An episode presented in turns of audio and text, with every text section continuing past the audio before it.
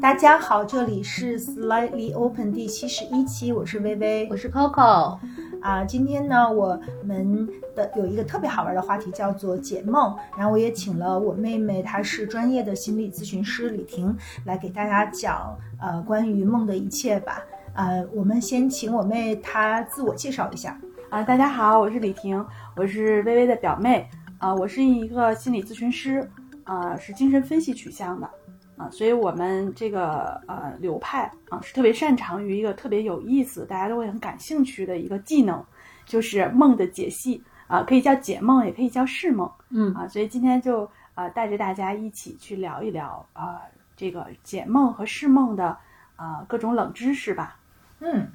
特别期待。微微之前说到妹妹有这个技能的时候，我就立刻举手，因为我是一个多梦的人。然后多梦，梦又记得很清楚，然后同时有大量的场景重复，所以我觉得如果有一个机会跟一个专业人士聊一聊，是一件特别好玩的事情。嗯嗯，刚才其实，在我们的节目之前呢。呃，我们已经尝试了一下了，就是嗯，这个星期 Coco 做特别认真的做一个功课，叫做敷梦，然后他也把他敷出来的梦，呃，跟李婷有有了一个交流，李婷给给他解，就是嗯，做这个解梦的过程，让我们理解到底什么是解梦。你们俩先呃分享一下这个感受吧。要不要呃，妹妹先讲敷梦是什么？嗯，对，其实敷梦这个词啊，我想呃，大家应该没有听说过，因为这应该是我们。就是学精神分析的这个咨询师们，呃，经常会提的一个词，我还真没有在其他地方听到过有人用这个词，啊，我们通常为什么会孵梦呢？孵，大家，呃，先跟大家说一下，就是母鸡孵蛋的那个孵，然后整个这个孵梦的过程其实也很像是孵一个蛋，啊，它是什么意思呢？就是说，呃，我们，呃，咨询师里面我们会搞一些，呃，梦的这样的一个解梦的小组。啊，这个小组是有一些教学意义，也有一些就是自我探索的意义。嗯，比如说，呃，因为我本身也做这个咨询师的培训嘛，我给大家讲了啊解梦的这个技术之后，那我们会跟着做几次的这个解梦沙龙，啊，参加的都是咨询师。那在这个呃解梦的沙龙之前，我我会给大家在提前三天的时候发一个呃预告，就是告诉大家啊可以孵出一个梦来，这个叫做孵梦啊，怎么孵呢？就是。嗯，在睡觉之前，啊，你把眼睛闭上啊，先让自己沉淀一会儿，然后，呃，你可以问自己，问自己的潜意识啊，提出一个问题，这个问题可以是你啊生命中，比如说一直有的一个困惑，啊，也可以是就是最近生活里面遇到的一个问题啊，一个没法解决的困难都可以，啊，当然你一次不要问太多问题啊，啊，问一个或者是啊几个相关的问题，啊，当你。呃，跟自己的这个呃内心去问出这个问题的时候啊，那这个问题也会被你的潜意识收到。那呃，当天晚上所做的这个梦啊，它就是潜意识啊，就像是用一个梦来回答了你这个问题啊，甚至于啊，我们孵出来的这个梦，它是有一定的这个启示，对我们个人有一些启示的作用，它可以啊，在你的这个困境中啊，给你一些方向。啊，所以特别的有意思。可我觉得有启示吗？特别有启示。首先，我觉得风梦这件事情，当我一听到这个概念，我就特别开心，因为我觉得这是一个我从来没有过的呃生命体验作业。所以我记得啊，这是做作业小狂人。对，就是呃，妹妹跟我讲了之后，我就很认真的那天晚上躺在床上。第一，我觉得它很有意义的是说。因为我仔细审题，不像有的同学 完全没有好好审题。因为妹妹上来讲说说你一定要思考一个，就是当然我可能自己读会有那个自己的侧重。我当时看到就是好像更多要去想生命的困惑，然后我就想，哎，我没有什么生命的困惑，我只有一个生活中很具体的问题，而且很不争气的体现了摩羯特质，就还是职场困惑。但我想，呃，第一，我觉得这个这个动作就特别好，让我很坦荡的知道说。我是没有生命困惑的，我可能就是一个磕绊的生活的职场问题，还有想说自己就不要嫌弃自己了，所以我就在向我的潜意识很真诚的去讲说我的这个职场困惑是什么，嗯，然后就的确做了做了一个梦，然后甚至这个梦的本身的为了做敷梦这个经历，还是一个梦套梦的体验，我都觉得非常有意思，以及呃。我的确是第二天早上醒来，乖乖的写了四页我的梦的记录。特别不容易，因为很多这个我们敷梦沙龙里很多咨询师都记不住自己的梦。我我是觉得其实蛮好玩的，就是我刚才跟妹妹和薇薇也讲了，说我甚至都已经忘记了，其实那天晚上是两个梦嘛，这是第二个梦，我觉得它是一，我甚至起来是忘记了这个梦，然后就越写细节想起来的越多，越写想起来越多，而我的感受是说，第一，其实这个梦刚做之下，我其实有一点说，哦，这就是一个平和的梦而已。可是当自己整个写下来，觉得说，哎，他似乎跟我问的那个问题是有一些关联的，好像我也看到了他的一个大的线索。但是刚才我们应该是大概花了一个多小时的时间，妹妹带我就是一点点引导我去回顾。我其实看到了很多他更多更丰富的回答了我那个困惑的问题，呃，更多的回答了我的困惑。嗯，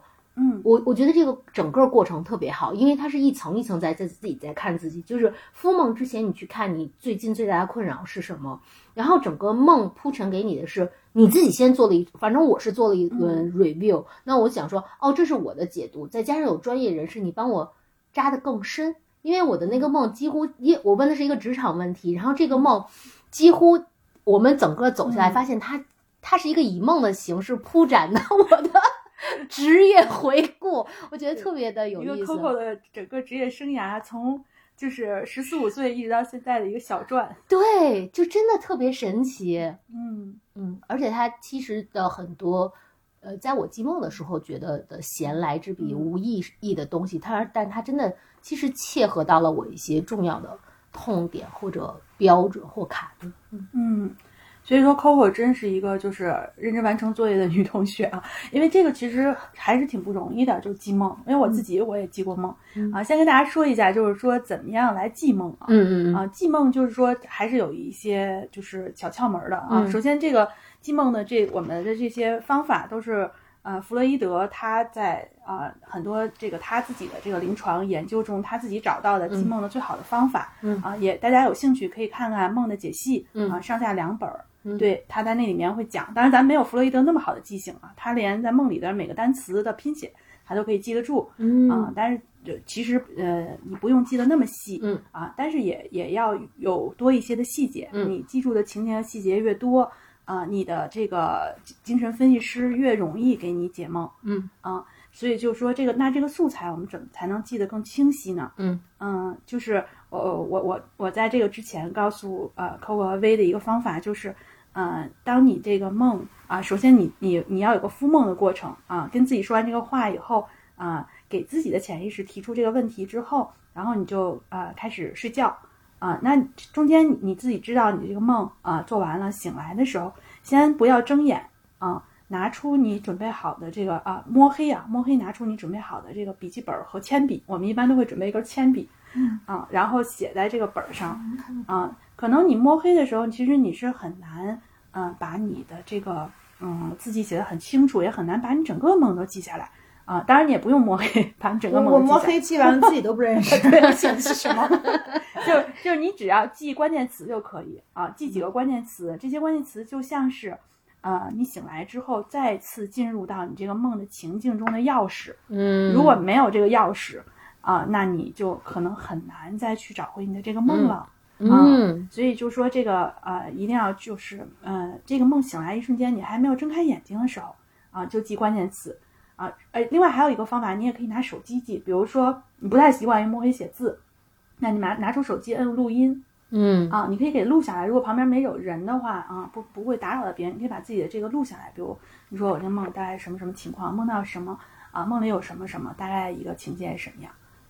这样的话，呃，你第二天早上醒来的时候啊，你可以在清醒的时候再去啊回回到这个梦里，通过但是通过你录的这些或者你记录的这些，你才能够再进入到你的这个梦境里，要不然这个梦就呃消失在了就是啊 你你的这个呃在第二天早晨太阳出来的时候就已经消失在了这个你的这个脑海中的这个啊、各种我们说潜意识里面其实是有很多沉积下来的，但是无法提取的回忆啊、嗯就是你很难把它提取出来。嗯嗯嗯。啊，所以 Coco 这个我觉得特别，呃，特别详细这个梦记录的嗯啊，这个其实还是挺难得的，嗯。是吗？嗯，挺难得，说明你还是就是呃，你本身你是一个很认真的人，你的潜意识也是很认真。嗯，他根据你的这个命题作文，给了你一个 特别完整建构的这样的一个梦，就是勤勤恳恳，哦，嗯，然后也回答。相比之下，我就是一个很很潦草的人，然后我的梦也很潦草。我刚才打开我的那个嗯黑黑灯记的笔记，连我自己都看不懂。你，记了三天，有一天就干脆只有“杀人游戏”和 “模仿恶作剧”几个字儿。现在能想起来那你有线索吗？就梦的那个线索。我我我不太记得了，但是我记得它是一个杀人游戏，就是在这个游戏里必须得死一个人。我还记得我做这个梦的时候，嗯、还在想这个杀人游戏的梦我好像做过，我怎么又做了一遍？真没有创意之类的。我还在梦里担心这个梦的原创性。但是就其他的就已经像你说的就灰飞烟灭了。嗯但是刚才就是 Coco 呃来形容他自己的梦，呃李婷帮他解梦的时候，我都觉得哇，就是特 太太详细了。那屋里面有什么东西，桌子冲哪个方向，嗯窗户冲哪个方向，每一个人的呃当时的表情状态，嗯每一个细节你都能够嗯记得很清楚。嗯就我完全没有记下任何一个细节。但我想讲说，当然我也有那种就是醒来不是记得特别全的梦，但普遍来讲，我的梦都比较细节化。就是它也不是纯粹是这次要强接手了任务细节，好像我的梦就一直是特别细节生动，所以嗯。这个就是在你的访客中，就是我跟微微这两个类型其实都是还比较普遍存在的，对吗？或者说什么样个性的人，往往这个梦会记得更细呢？嗯，其实就是就是这个人，其实他都有这个特点，每个人都有自己的特点。嗯啊、有一类的来访者，就是他会说，就是呃，我说我我从小就是梦都特别的清晰，而且都是嗯梦都是那种五颜六色，嗯特别的丰富，特别有有意思的那种。嗯而且我醒来很多梦我都记得，甚至有的来访者的梦就是。上天入地的，就是嗯特别的精彩，就是一会儿天堂，一会儿地狱，嗯就是这种，都是这种梦啊。这种梦应该让荣格来解，我还 我的水平解不了。然后呃，但是也有也有的来访者，他的梦可能一个是啊，有一部分人很少做梦。嗯。啊、首先你们俩代表两两类啊，一个是就是梦特别天马行空，然后嗯特别的、达利，对比较达利的那个风格，嗯。然后还有像 Coco 这个梦，就是 Coco 这种梦，它属于比较有逻辑的啊，嗯。醒来你容易记得住，为什么？因为你的这个梦更有逻辑，嗯你很有现实感。对，嗯很有现实感，很有逻辑，很有细节啊，嗯。这跟你本身的特质有关，你本身就是一个啊、对于这个细节很很很重视，同时很认真嗯啊，然后你的这个呃视觉思维非常好，就是在嗯意象这方面，就画面、颜色、色彩、灯光嗯啊这些，你本身就是特你特别敏感嗯，啊，所以你的梦就有这个特点。明白。啊，然后像微的这种特点也有，就是啊、特别天天马行空，可能出来以后就是一个有在呃一个游戏里面，比如说呃这这种梦还是挺常见的，比如常常有来访者嗯他的梦是。呃，进入到比如说他最近玩的一个游戏里啊，他在这个游戏里面他是一个主角，什么打僵尸啊什么的，啊，就，这但我的梦都很荒诞，就是这一类现实离得非非常远，就是拿到现实里根本不合理。嗯嗯，但这一类的人其实也是有他的特点的。这一类的人基本上都是，呃，特别的，呃，力量特别强、特别勇敢、特别有勇气的那种人。嗯嗯，就是会会容易做这一类这是。捡好的说，所以才有这结论吗？就是就是特点上来说，啊、就是你很少恐惧。因为为什么？就说你梦的是杀人游戏吧，嗯但其实是你能梦到这样的，其实是你的，啊、恐惧本身是比较少的。啊、哦所以你要不然就不会在梦里自己吓唬自己了。对对，会有会有这样，因为其实梦，嗯、待会儿我们会说到啊，它其实都是一种，呃，就是呃愿望的一种实现。嗯。嗯，当然这个这个不是大家现在想那么简单啊，后面我们还会再讲到。还有一类的人呢，那就是第三类人，就是很少做梦。就是柴，所以你看他这次不来，是因为他他觉得这事儿上 跟他没关系，一个不做梦的人。嗯对，对，真的真的是有一类人，他几乎就是很少做梦，嗯。但是他也不是说完全不做梦，就是他会分人生的阶段，嗯嗯。比如人生可能有一个阶段啊，这个阶段，比如说他会有一些呃，就是心灵上的一些变化，就是他整个的呃生命里发生的这个事情啊，在这个阶段啊，让他的这个啊从内到外的啊变化比较大啊，那这个阶段可能他也会集中有些梦，但是确实是有一部分人他的梦是比较少的啊。那我们说，其实呃，我当然不不是绝对啊，我觉得潜意识比较活跃的人。啊他的梦是比较多的，因为梦其实就是潜意识的一种活动嘛。哦，嗯，就是说，如果你看《梦的解析》这本书里面，他在呃第一章就会提到，就是说，呃，其实啊、呃，弗洛伊德认为这个梦是通往潜意识啊、的一条捷径，嗯。啊，就是最最好的一条捷径，嗯。就是他觉得一个呃精神分析师，如果说呃没有解梦的这个能力的话，那你就无法接触人类最本质的，嗯。呃，关于这个恐惧，关于欲望。啊、关于人的这个内心中的这个最本质的这些东西，嗯嗯，我我手上正好有这本书，就是《The Interpretation of Dreams》，然后它的这个嗯书籍上也有写说，嗯，弗洛伊德说梦是一个人与自己内心的真实对话，是向自己学习的过程，是另一次与自己息息相关的人生历程。嗯，当然，这个书其实我本来想看完的，就是根据今今天的这个话题，但是它有点长，然后嗯，这两天也没怎么有太多的念看书的时间，所以就没怎么看。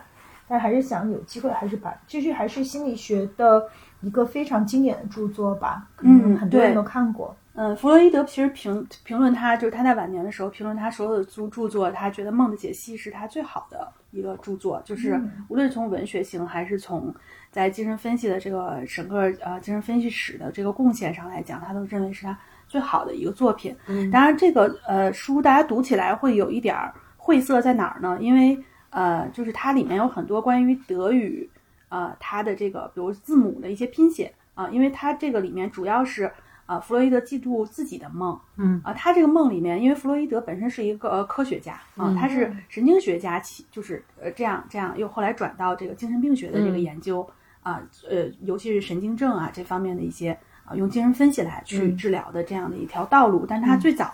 啊，他的这个呃本身他的受训是非常科学化的，嗯所以他对于这个呃，首先他智商非常高，对于这个字母的很很复杂的拼写都记得很清楚啊。然后在这个书里面有很多时候，他其实是拆一个呃德语单词，比如他梦到一个单词，然后他这个单词其实啊、是一堆字母的组合，并没并没有从字面上看出什么意思啊。他通过这个在联想，就这把这个字母拆开，然后又发现好多有啊，就是这个呃本身这个字母或者这个人物代表了很多的啊、其他的一些象征物啊，所以说咱们看起来是稍微有点儿呃晦涩的，嗯对对，就是说我们其实专业呃专业的精学精神分析的话，我们都需要看这本书啊。当然我们看的时候，其实可能更重注重的是看他如何解梦的这一部分方法啊，但是里面会有一些可能你会觉得比较枯燥，他解梦的过程啊这一部分啊看得懂大家就看，觉得没意思的可以就啊就是比较啊略过去看明白啊。里面还有一些梦是挺有意思的，明白。妹妹刚才讲说梦都是礼物，对吗？都是愿望，所以可以说梦都是对我们好，就梦是对我们好的嘛。如果就是泛泛呃概述的去讲的话，嗯，就是呃，从精神分析的这个呃角度去解梦，呃，就是认为就是梦是我我们说潜意识或者说是就是呃我们的这个内心的智慧所给予我们的一个很重要的礼物，啊、是以这样的一个呃哲学观去解梦的，嗯啊，特别是荣格派的解梦。我们知道荣格是弗洛伊德的一个弟子，嗯啊，也是他最早的一个追随者。当然，虽然后来他们俩就是掰了，嗯但是啊，其实他们有一一脉相承的一些东西啊。从解解梦的技术上，啊，荣格派啊和弗洛伊德派基本上一样，但是有一些区别，就是荣格会啊认为梦的价值它是更高的，嗯啊，就是它是一个就是像是就是我们呃就是智慧的那一部分呃就是呃高我吧，给给自己的一个启示啊。嗯然后这个在精神分析的这个解梦看来，就是首先就是呃梦是礼物嗯啊，这个其实是和传统的啊、这个呃我们说这个呃。古代的这个解梦是不太一样的、啊，因为在古代的这个解梦，无论是我们国家的这个啊周公解梦，啊，还是古埃及的这个解梦书、啊，它其实都还是把梦要分吉凶的。嗯嗯。啊，就是比如说呃，周公解梦里面有就是蛇梦到蛇，比如蛇缠身是啊，比如是要要生贵子嗯。啊，或者是梦到呃呃这个比如说啊不一样啊，比如说梦到这个蛇入洞是家里可能要啊出盗贼。啊，都是这种符号学的这种解释。啊，解梦书里其实也是，比如梦到猫就是大吉，然后这样这样类似这样的一个符号学的解释，嗯它都是要把梦分成吉凶嗯啊。但是这个就是我们说这个精神分析的解梦里边，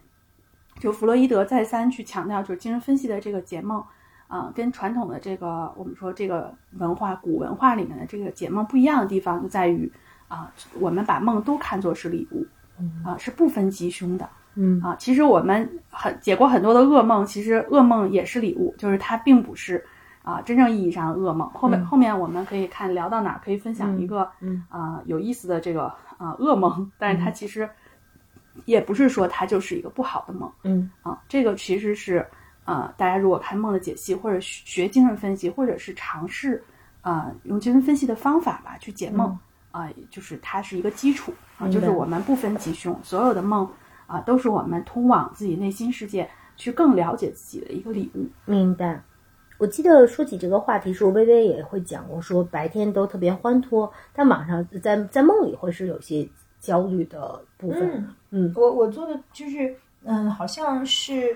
我记得李婷跟我说过吧，就是如果一个在我们梦里经常反复出现的情节，或者一个反复出现的梦，它往往也是嗯非常有意义的。嗯嗯，我最反复出现的梦就是嗯。都是跟焦虑有关吧，嗯。比如说拨不出电话呀，然后找不到一个地方啊，然后反复的去做一个动作，就是做不成啊，就经常会有类似的梦。嗯。就是似乎那种感觉就是特别无望的那种焦虑，嗯，就怎么也解决不了这个问题，而且它不是一个复杂的事儿的那种焦虑，就是一个简单的动作。比如说我在一个很关键的时候，特别着急的时候，怎么也拨不出电话或者打不开门什么的。嗯，嗯我跟微微特别类同的一个就是在紧急时刻，这个电话老拨不完整这个号，就是不对对不就就就是比如你记得是九了，但是你老是在哪儿就错了，可已经非常 urgent，这是我特别常会梦的。然后呃，我还特别典型的是一个看不清，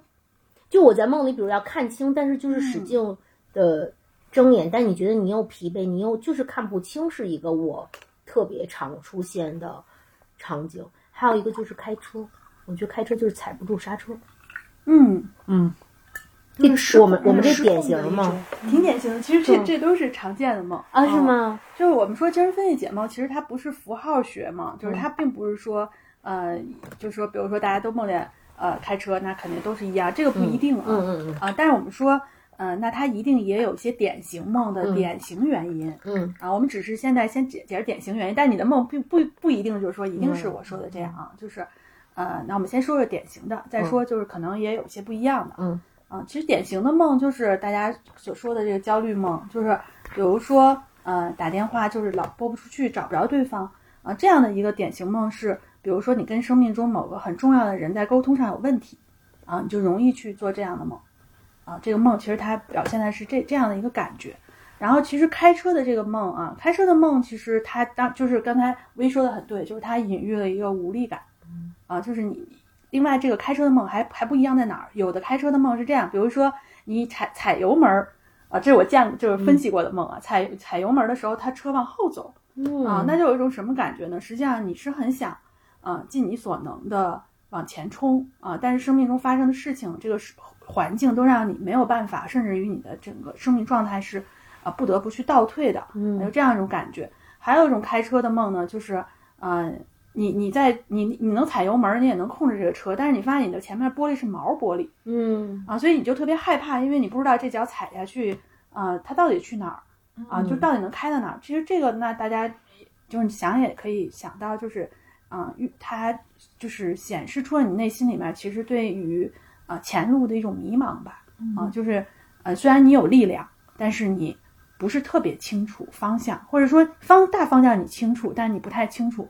此时此刻到底应该往哪儿走啊，有这样的一个意思。开车梦其实大家肯定都做过，我也做过嗯啊。还有就是刚才薇说的，你那个开车梦是什么？我我我老是就拨不出电话，开不出呃开不开不了门，嗯，这都是特别典型，找不着人，嗯，或者是想说话的时候发不出声音。嗯嗯嗯，其实这块儿都是我觉得跟沟通有关的。嗯，啊我也老梦见赶不上飞机什么的。嗯，我还梦见什么？呃每次一个就是什么办签证，特别奇怪，就办不下来，然后赶飞机的时候，嗯，突然下大雨，就是嗯满地都是黑色泥泞，就是怎么也过不去，类似这样的。嗯嗯其实这个梦我觉得就比较复杂了，就是因为里边还有好多，就是你比如说你那个是办签证办不下来，它跟它其实还隐喻了一些东西，嗯，嗯但当然很多会我们会做一个梦，就是呃赶什么赶不上啊什么，比如说你赶火车还有几个小时没赶上，这个跟你比如说第二天或者是这一段时间有一个要赶的一个行程有关，比如说如果你第二天早晨有一个要几点几点起的一个行程，就是你很怕自己晚。就很容易在当天晚上会做到这样的梦，这个属于就是，呃，就是现实的一个些残余会影响到你，就这个紧张感会影响到你睡着的时候。但如果没有，啊、如果说没有这样一个第二天早上必须得早起的事儿啊，但是你这段时间持续都做这样的一个梦，就是赶不上飞机啊，或者是呃赶不上什么，或者是在哪儿就是通不过啊，他他一定有你潜意识这段时间，啊、特别想要嗯告诉你的一个这样的一个线索吧。嗯嗯，我就是感觉我白天很少感到恐惧和焦虑、嗯或者担忧这种负面的情绪，但是我所有的梦里的情绪都还蛮负面的。嗯嗯，不知道这是梦本身的特质，还是说其实我有一些我自己看不到的负面嗯情绪，它被掩盖住了。嗯，对，其实梦其实更多的它是来自于潜意识，所以它，嗯、就是他对自己，就自己对自己，他其实是很诚实，嗯、他嗯是有一部分就是可能你有的时候我们白天感觉不到的，就是很快就压抑下来的一个情绪，啊，那他在梦里面会有所体现，啊，他同时也是一种释放，啊，他可能在梦里释放了之后，啊，那你其实对你整个的你的状态来说也是有有有有好处的。当然，如果能够去探索一下，呃，会更好。嗯，那就是像嗯找你来解梦，通常是专门有解梦，还是在咨询的空间里会发生呢？还是嗯就是解梦是一个跟咨询并行的一个专门的嗯，呃呃 session？对，这个这个其实是啊、呃都有的一个一部呃，一般来说不会有来访者啊专门来就说老师我就想解梦啊，这种比较少。但是呃，在就是实际的这个呃普通人的这种咨询里面会有，比如说这个来访者在啊、最近他说啊老师我这这个最近我会有一个梦啊、这个梦我觉得特别有意思，然后啊、我也想跟你说说啊，因为呃我们会呃在这个咨询的过程中也会跟来访者说，就是我我是精神分析取向的这个咨询师啊，然后如果你有梦也可以告诉我，这对我们咨询来说是非常重要的，因为它是啊进入你潜意识，然后让你能更深入的了解自己的一个最好的途径啊，所以所以来访者也会啊，就因为我这样说了嘛，他可能回去啊，他也会做到一些梦，而这些梦也是啊跟他自己的这个内在探索很有关系的啊，所以这种梦容易记住。啊，所以说大家有那个醒来记不住的梦也没关系啊，那个梦就没有那么重要嗯啊。你醒来的时候还记得比较清楚的，其实这个梦就比较重要啊。像我那些来访者，我也没有那么细的告诉他们怎么 怎么敷梦，怎么记梦啊。这些嗯通常我们是放在呃咨询师的呃练习啊里面啊，在来访者这儿我不会教他专门去敷梦啊，但是来访者都会呃百分之七六七十的来访者都会在他的咨询里面报过梦。啊、然后我们也会一起解梦。有的时候，呃，就是通常来说，我们会用一次的时间去解一个梦，啊，一次的时间差不多就是五十多分钟啊，这样啊。有的时候还我还遇到过，就是有一个来访者，他那个梦特别的长，而且他觉得那个梦对他特别重要，我们用了三次的时间去解那一个梦，啊，也是有的啊。但是确实这个梦对他整个的，嗯、当时特别困扰他的一个情感问题，有了一个特别大的一个推推动。哦是哦，嗯，就是我们其实咨询很长时间到不了的深度，但他那个梦就就可以到这个这样的一个呃深度啊。当然，这个因为是来访者的梦，我也不能在这分享啊。但是说梦有这个功能啊，就是基本上是来访者正好做了梦，然后在咨询里面会说，那我们这一次就用来解梦啊。还有一种就是啊，我们咨询师这个团体里刚才说过的，就是一些解梦沙龙，这个是我们在呃解梦的教学之后啊会。组织大家去练习啊，可能我会带几场，然后后面会呃有人就是不同的啊轮流来，不同的咨询师轮流做带领人啊，那个叫做团体解梦哦啊，团体解梦也很有意思，就是大家还会问一些问题，因为大家都是学过解梦的，所以大家也会问一些问题，然后有的时候还会每个人会画一幅画儿，就根据这个呃这个呃咨这这个咨询师这个报梦人所报的这个梦，每个人会画一幅画，最后会都给到他，啊，也特别有意思。这样，我我有一个具体的问题，因为刚才妹妹讲说，嗯嗯，梦是愿望，梦呃其实有帮到你。那我想问一个具体的问题，比如说我们刚才讲到，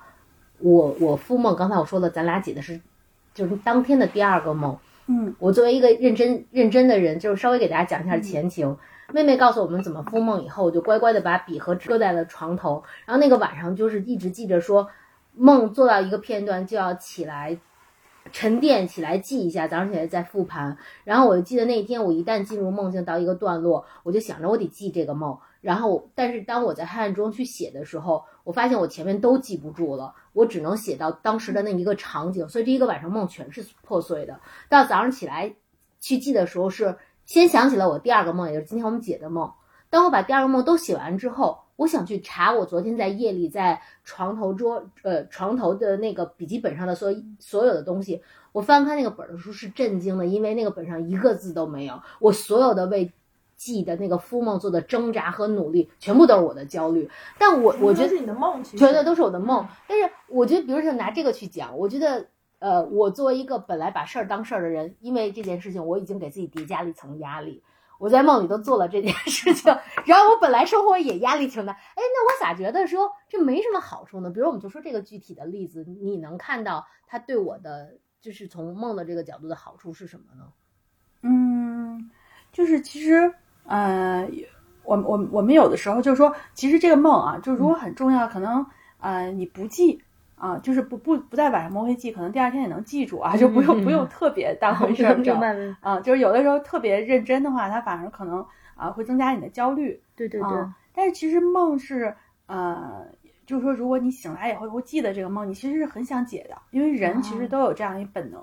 啊，就是当我啊做了一个梦，我觉得记得住，但是我不理解它，嗯，这种事儿其实你会反复的想这个梦，嗯。啊，因为它会一直在哦你心里，对，所以说，呃，它也会形成一种啊、呃、期待或者说焦虑吧，就是想想去要能够自我理解，嗯。啊，因为想要自我理解，想去主宰自己的意识，啊，这是所有的人的一个本能，嗯啊，嗯。所以说也不用特别去精细的记梦，有的时候有的梦你醒来自然它就也记得嗯。住，因为你自己感觉这个梦很重要。嗯。啊，那这个其实不用专门成为一个负担，那它其实很好玩儿。那的确，但是从自我理解的这个角度，我特别同意。当我意识到我那些所有的努力都是一个嗯梦的时候，我在想的就是，哦，你太紧了，你可能嗯要再松一松，对吗？就是对这个嗯这个梦，其实也也是告诉你，就是嗯、呃可能你的那个有的时候你觉得，呃，你人生中很多的价值就在于努力，就在于我要呃竭尽所能的，反正我要把这篇纸全都把我的作业纸全都记满嗯啊。但是也许你翻过去的时候发现，哎，啊、我以为我记满的那个其实是空白，嗯，但是那个空白其实并没有影响我记满，就是我依然在心里。哇哦，对我依然在心里面，其实啊、我把该记的都记下来，而且记住的那一部分啊、它会比那个文字记的那个可能就是第一次那个文字记的那可能还会更精彩嗯，啊，所以就让自己流动起来就可以。真好。还有两个特别具体关于梦的问题想问，嗯因为之前也跟大家分享过，我高考失利其实是我成长上特别大的一个创伤，我就是持续的会梦，突然高考了，我没有考好，这件事情历时了很多年。嗯后来我就去英国念书，这个梦就变成了不是高考了，是交 paper 交不出来。在念书念的也很好，成绩也很好，不应该再做这些梦了。然后我就梦见说，我的导师通知我说，你可以在这儿读博士了。刚才我们三个还讲过，直到这一次复梦，我才意识到说，我已经很久不再做考试系列的衍生梦了。嗯那我想问妹妹说，一个焦虑的母题背后挂了很多子题，然后随着你的成长而成长，然后在你不意识的时候淡忘，这是一个比较自然的规律，对吗？还是说也并不是？其实你，嗯、就说，比如说你经常做的一个焦虑的母题的梦，通常在我们中国啊，就是大家会有一个集体焦虑的母题的梦，就是考试。对，不是中考就是高考，我也一样。对对对待会儿我给大家分享，待待会儿待会儿再给大家分享我的考试梦，嗯我也有，但薇薇有。从来没梦见过考试。薇是那个就是考场从来不是他的创伤点，但是如对果、所以我是凡尔赛本赛。对，如果说一般来说正常人 会，可可能很多就是我我自己，包括我的朋友，还有我很多的来访者，其实都有考试的这个、嗯考试梦的这个这个焦虑母题嗯啊。然后，但是它消失的时候，绝对不是自然而然消失的，就是它一定是你的生命中发生了一些事情，你有了一些改变。哦，啊，它嗯，通常是一些什么节点呢？啊，我可以拿我自己举个例子，然后再举我一朋友的例子啊。嗯我们不举来访者的例子啊，因为没有经过来访者的同意。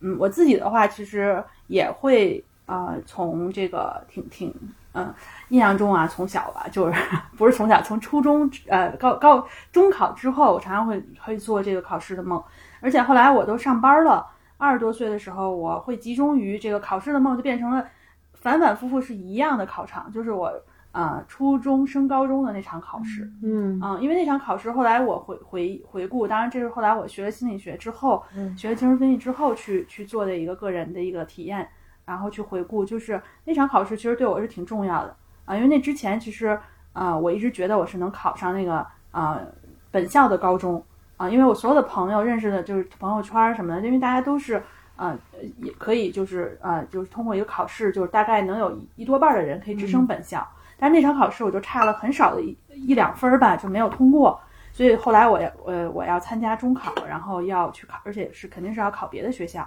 然后这件事儿，我觉得是我人生一个转折点吧。嗯就是我会觉得那之后就所有的学学业上都不是特别顺，嗯，所以呃，我其实在这块儿是有很多的遗憾的。为什么我呃会一直做这个梦？我只我我到后来就是呃工作之后再做这个梦都比较平静了。之前是那种就交卷儿的时候写不出来的那种梦，嗯然后到后来就是我很清楚这是我的那个那个考场，然后我甚至有的时候会有点高兴，就是哎呀，我终于可以重考一次，我可以重写我的人生，我可以嗯弥补我人生中所有的遗憾，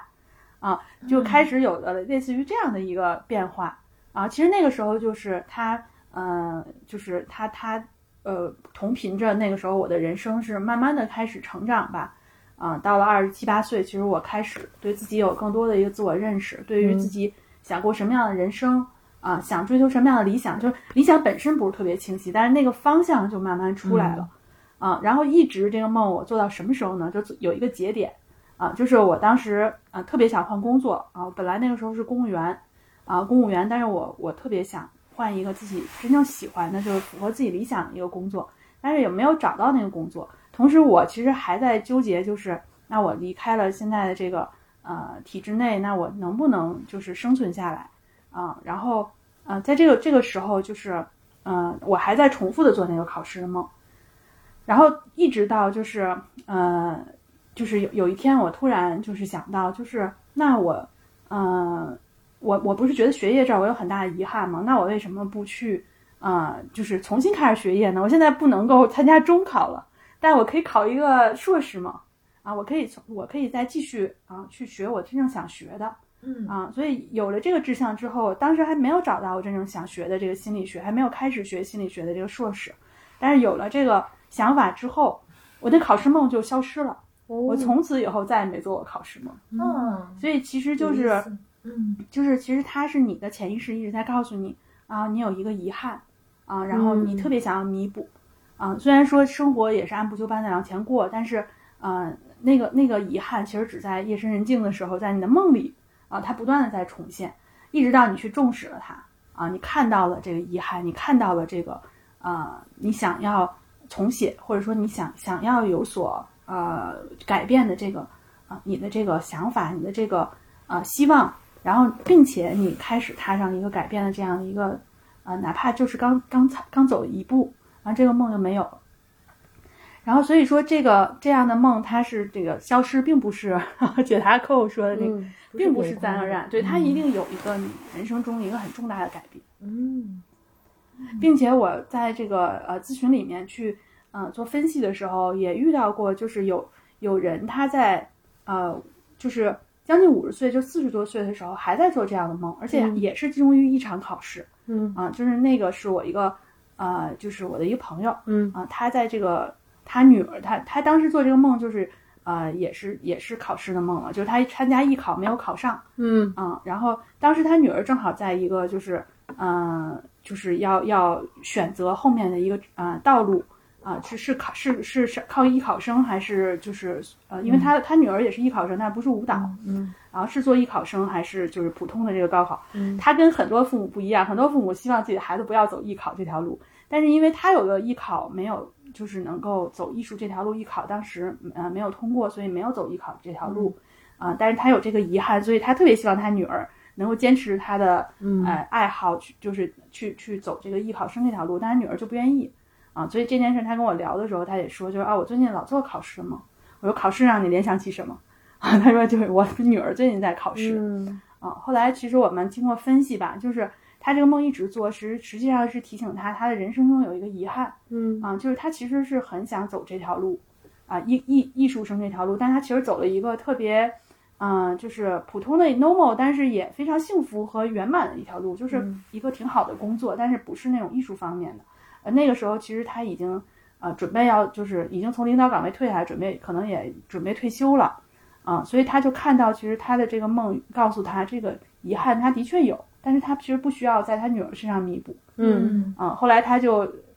把女儿这个到底想，呃，走什么道路，这个选择权交给他女儿，然后他自己也决定要从事这个舞蹈梦。嗯啊，他又开始就是自己在学舞蹈，而且后来他告诉我，从此以后他再也不做艺考当年没通过那个梦了，哦，真好。所以就是就是会有一个节点。真好啊，如果你不再做这个考试的梦了，那一定是你人生中，啊，因为考试它所隐喻的那个啊遗憾啊，关于你人生中，比如说道路、事业这方面的这个遗憾，啊，那他可能已经，呃，你已经就是突破了这个，嗯呃，卡住的这个卡点，已经往前走了一步了。嗯，我自己是一个，因为记梦记得特别清楚，所以我还是容易习惯说，呃，醒来以后再去回顾说它给我的启发。我有一个主题一直在，我我想描述一下，以及我自己的启发，也听听专业人士的意见。我发现我长大以后特别常去做的一个梦是，爸爸妈妈带我去看他们在我不知情的情况下给我们家买的新房子。这个梦老出现，但是每一次买的房子呢，都是首先肯定是我不知道的情况下，其次一定是特别远，嗯然后第三是那个房子一定特别大，就很多很多间房，就每一次那个梦最大区别就是说这次有多少间房，是什么装修风格的，大概是这个梦不密，但是每隔一段时间我会翻出来。然后有一次我意识到一件事情，我我觉得它其实对于我的一个觉醒是什么呢？就是我是一个有家族意识的人，就是我是一个觉得说我不仅要照顾好我的小家，我要照顾好我的家族。有一次也跟我哥哥聊，我就会觉得说，好，就是我对这个一系列重复，我自己的那个提炼是说，我觉得爸爸妈妈在他们的年代。基于他们自己的努力和勤奋，某种程度上都为他们各自的家族做了庇护。嗯某种意义上，我觉得我跟我哥哥都没有像爸爸妈妈做的那么好。嗯，但是我觉得我跟我哥哥对我们整个家族是有这个责任的，这这这是我对这件事儿的 这个意识，嗯。然后，但我不知道这是不是一个典型的梦境或怎样。嗯，那那我首先问一个问题：你在这几个就是常常常重复出现的，但是同一主题的这个梦里，你的核心感觉是什么？常常觉得说，实际那个房子虽然每次那个数房间数量都很大，或者怎样怎样，但我都会觉得没那么好，就是比如很远，或者很旧，或者装修的很土气，或者就是。总之，我其实并不是一个特别鼓掌的状态，说、啊真好，爸爸妈妈真棒。但我也不是批评，我只是就是觉得一个个进去看，觉得可以更好。可以更好。嗯，哎，这个房子是你爸爸妈妈买的，嗯啊、而不是你买的。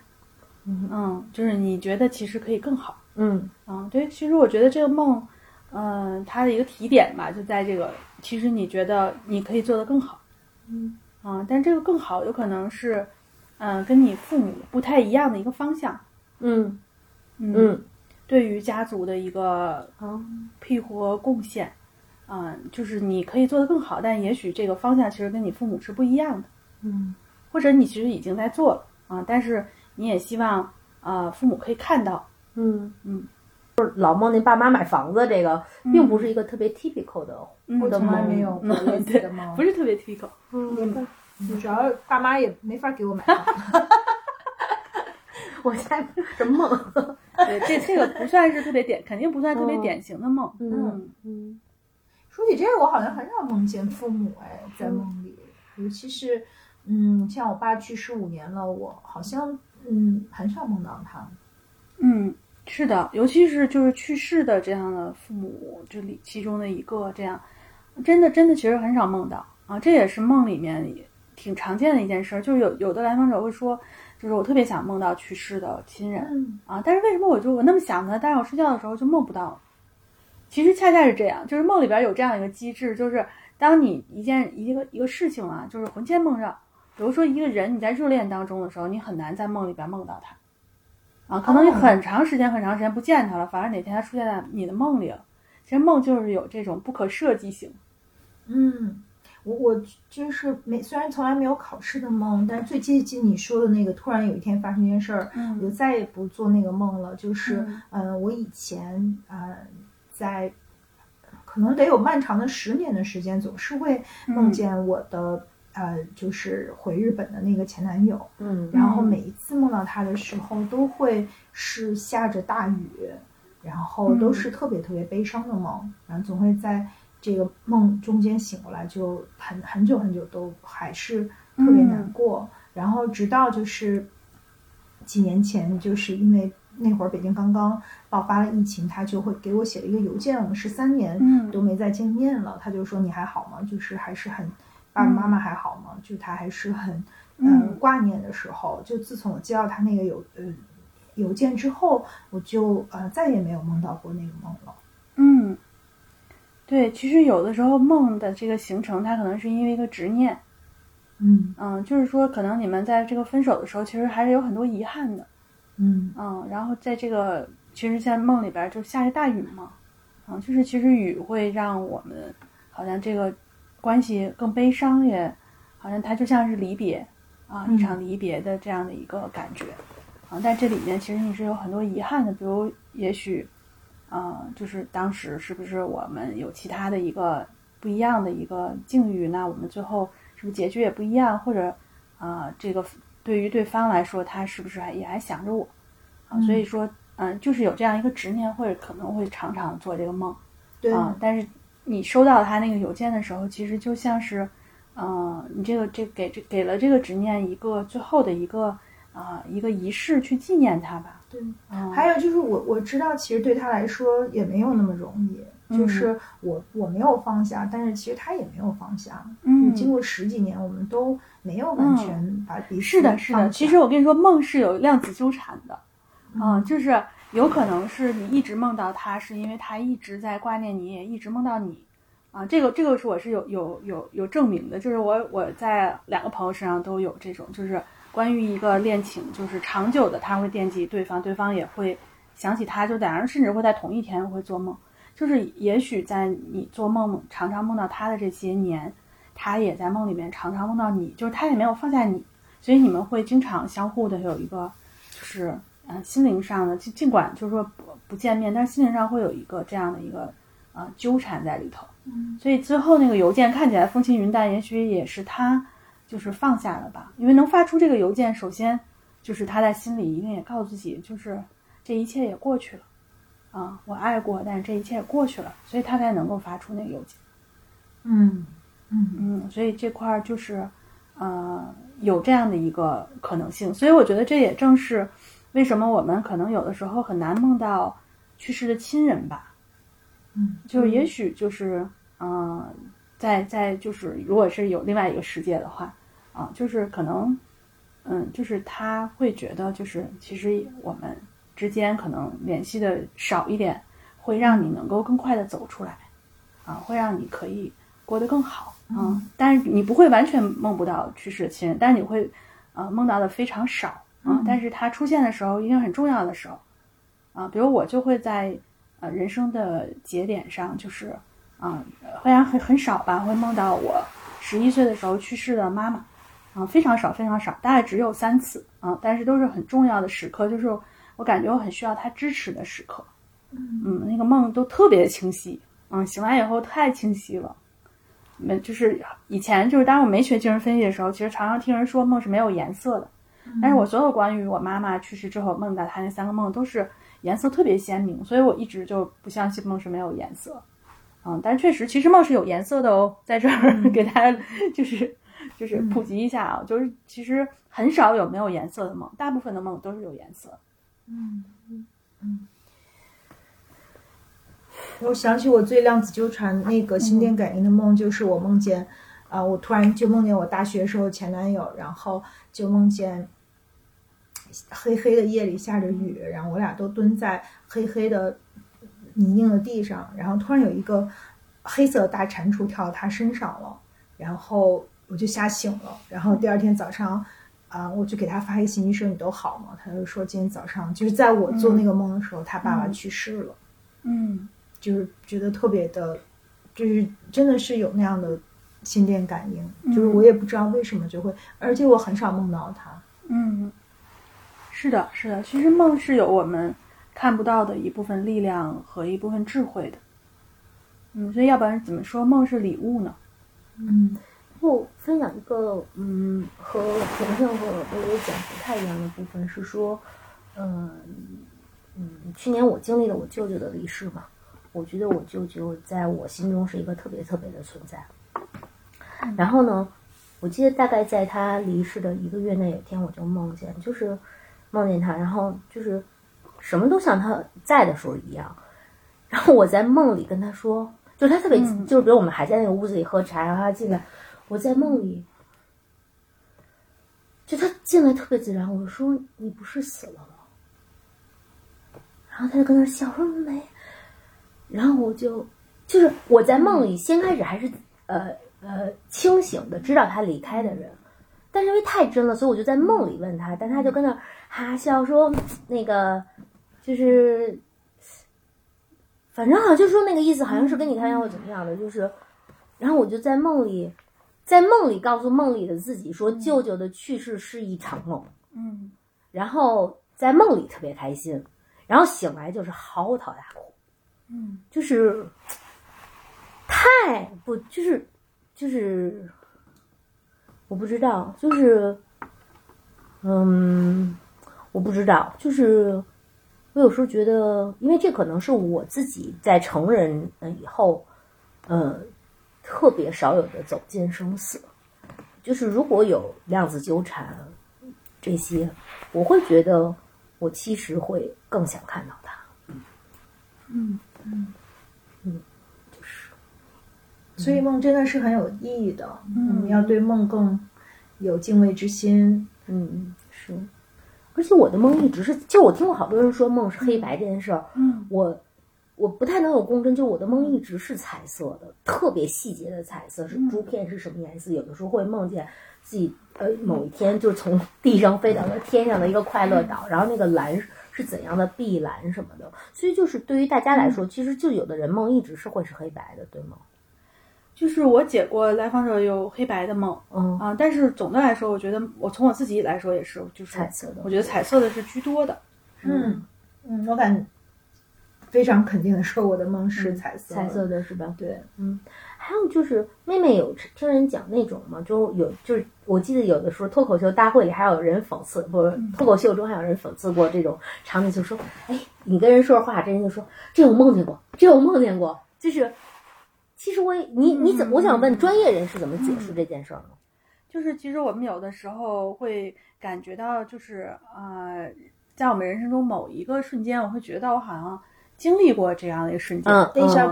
啊，对对。有这样的一个感觉，对这个其实，嗯，我从小也会有这个感觉，嗯，我会有有的时候路过一个路口的时候，感觉我以前路过过，啊，这块其实我们说，啊，是不是梦见的不一定，因为其实我们的这个很多时候，我们比如说经经过的一些事儿，就尤其是不是特别深刻的那种事情，比如说我们经过一个路口看到一些东西。它并不会写到我们的这个长期记忆里，它并不会让我们意识到去注意到它。嗯，但其实我们大脑是捕捉了这一部分的呃图像的，所以说当你遇到相似的时候，那个图像那个熟悉感其实是你曾经捕捉过它，但是你并不记记不住这一部分。嗯啊，是会是会这样的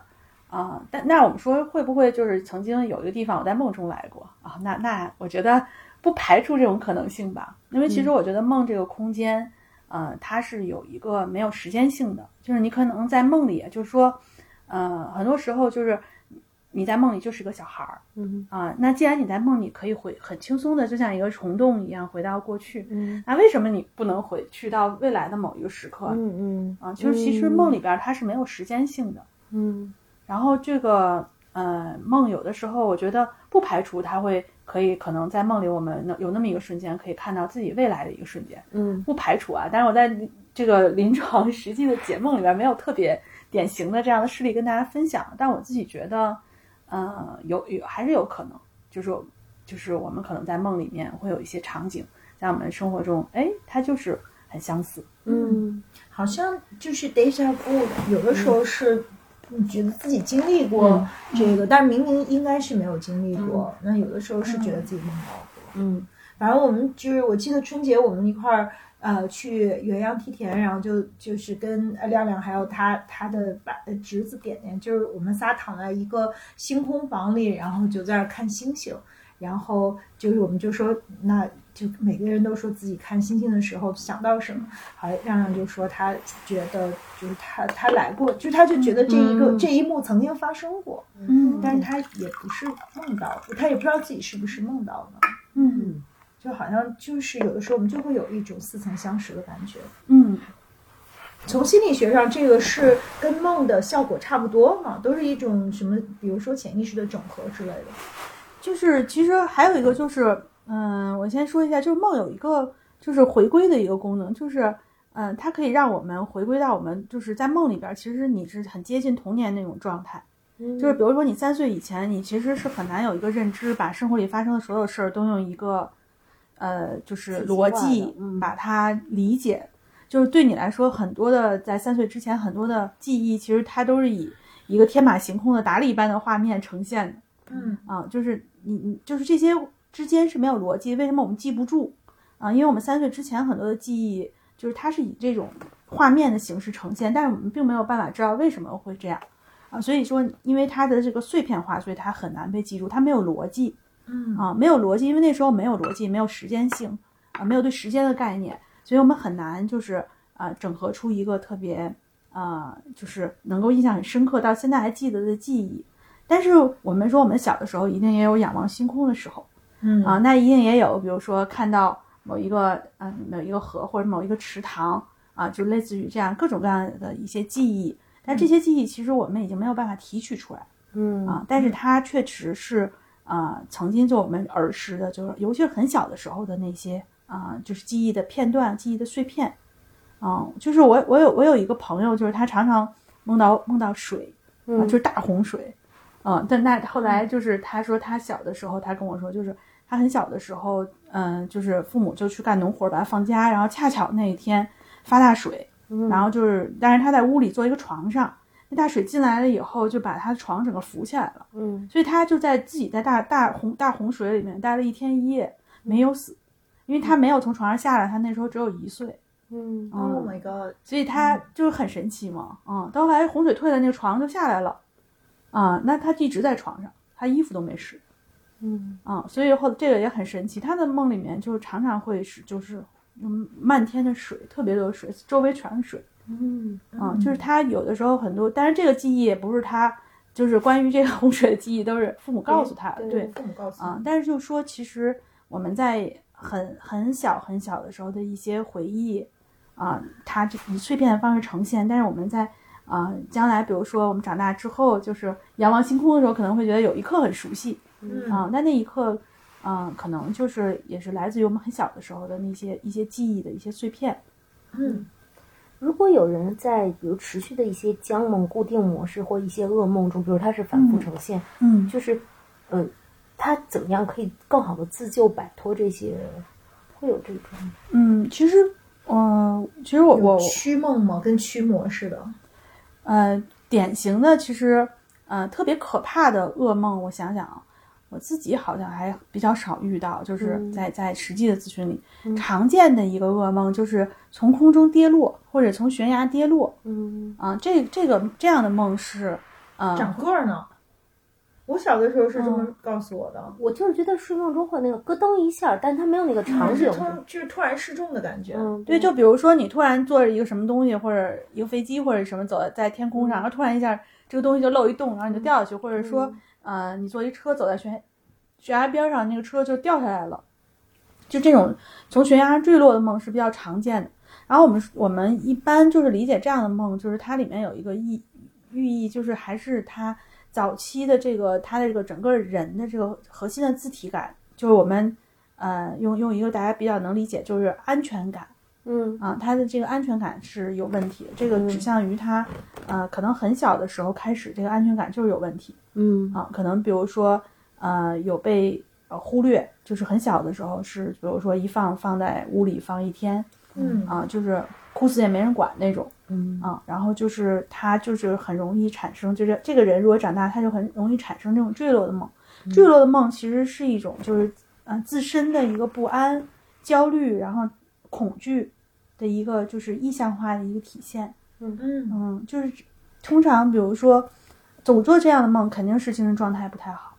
嗯嗯，肯定是需要去做一些调整。所以从呃精神分析的呃专业发展到现在，就是对于解梦是有一个非常严格的体系吗？还是每个咨询师在解梦的时候都会融入很多自己的理解和特色？还是你们这个是一特别，这是一科学的事儿吗？或者呃，所谓的科学是说它是有一个非常呃清晰的方法论的吗？首先我我学的这个精神分析的这个解梦是经典弗洛伊德流派的这个解梦啊、它是有一个清晰的方法论的，嗯。就是我们的这个步骤，然后包括我们中间怎么做，嗯。嗯，就是就是我刚才给 Coco 做的那个步骤、啊，嗯就是我们先要把这个梦啊、呃完整的描述一下，然后咨询师要在这个描述中先去第一次去体验这个梦嗯啊，在这个体会的同时，其实咨询师要有一个判断啊，嗯大概比如说这个梦。呃大概的一个走向，然后里边可能会有一些什么感觉，因为呃，你做多了之后你会有感觉啊。然后有的时候这个梦比较长，还需要让来访者来分段儿，分段儿以后，其实就是就每一个这个梦的情节做自由联想，让让让这个梦者做自由联想嗯啊。然后呃，这个自由联想其实呃，在这个嗯梦者讲述给这个精神分析师的这个同时，就是其实这个呃能量就是在不断的在这块儿在运转。嗯，然后这个给你解梦的这个咨询师，他也会有感觉嗯啊，他在把他的感觉或者他想到的一些事情在反馈给你嗯啊。就像刚才我也会问 Coco 一些问题嗯嗯啊，然后这些问题其实会深化 Coco 的感觉啊，给他一些不一样的角度啊。这这这样是一个解梦的过程。然后到最后啊，前面其实我们基本上问，基本是问，然后到最后其实我们我会把这个梦给你串一遍，带着你把这个梦再串一遍。嗯。啊，大概我们说精神分析的这个经典弗洛伊德的这个解梦方式都是这样的，